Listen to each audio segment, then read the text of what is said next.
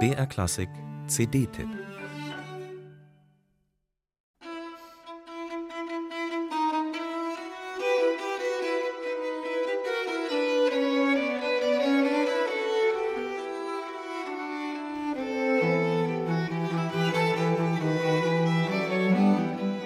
Fast zeitgleich haben Josef Haydn in Wien und Luigi Boccherini in Mailand in der Mitte des 18. Jahrhunderts das Streichquartett entwickelt und definiert. Zwei Geigen, eine Bratsche und ein Cello vom homogenen Klang führen vier Sätze lang ein ausdrucksstarkes musikalisches Gespräch, bei dem jede Stimme gleichwertig agiert. Doch bereits 30 Jahre vorher schuf der berühmte Opernkomponist Alessandro Scarlatti mit seinen vier Sonate a Quattro eine Vorform des Streichquartetts.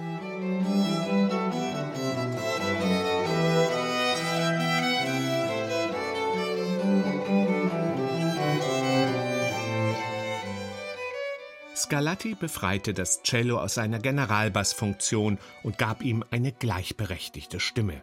Auch die Bratsche wertete er von einer Füllstimme zu einer eigenständigen Mittelstimme auf. Und damit nur ja keine Unklarheiten aufkamen, ob es sich bei seinen Sonate a Quattro nicht doch um Triosonaten mit Generalbassbegleitung handeln könnte, bei denen man das Cello durch ein Tasteninstrument ersetzen darf, schrieb Scarlatti über alle vier Quartette klar und deutlich Senza Cembalo, ohne Cembalo.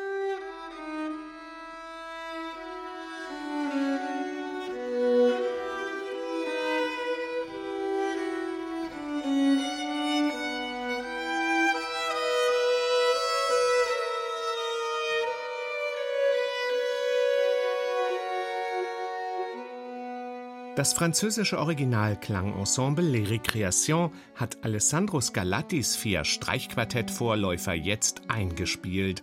Und was die vier Musikerinnen und Musiker, die seit über zehn Jahren zusammen musizieren, auf ihren Darmseiten spielen, ist von atemberaubender Homogenität und frappanter Intonationssicherheit. Ebenso expressive wie intensive Streichquartettklänge werden hier präsentiert. Les Récréations lässt Scarlattis harmonischen Reichtum und seine überraschenden Klangfarben aufleuchten. Das Ganze durchweht von einer zarten Melancholie, egal ob in den fugenartigen langsameren Sätzen oder den etwas flotteren abschließenden Menuetten, denn Scarlatti wählte für alle vier Sonate a quattro Molltonarten.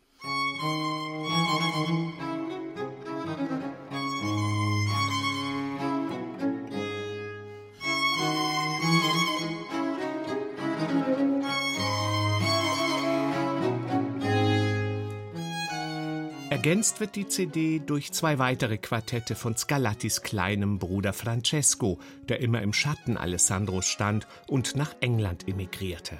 Recht ansprechende Werke, aber keine reinen Streichquartette, weshalb Les Récréations sich hier von einer Theorbe als Basso Continuo begleiten lässt.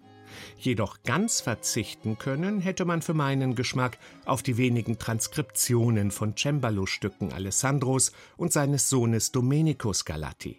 Die klingen zwar ganz angenehm, doch es fehlt ihnen die Authentizität der echten Streichquartettvorläufer.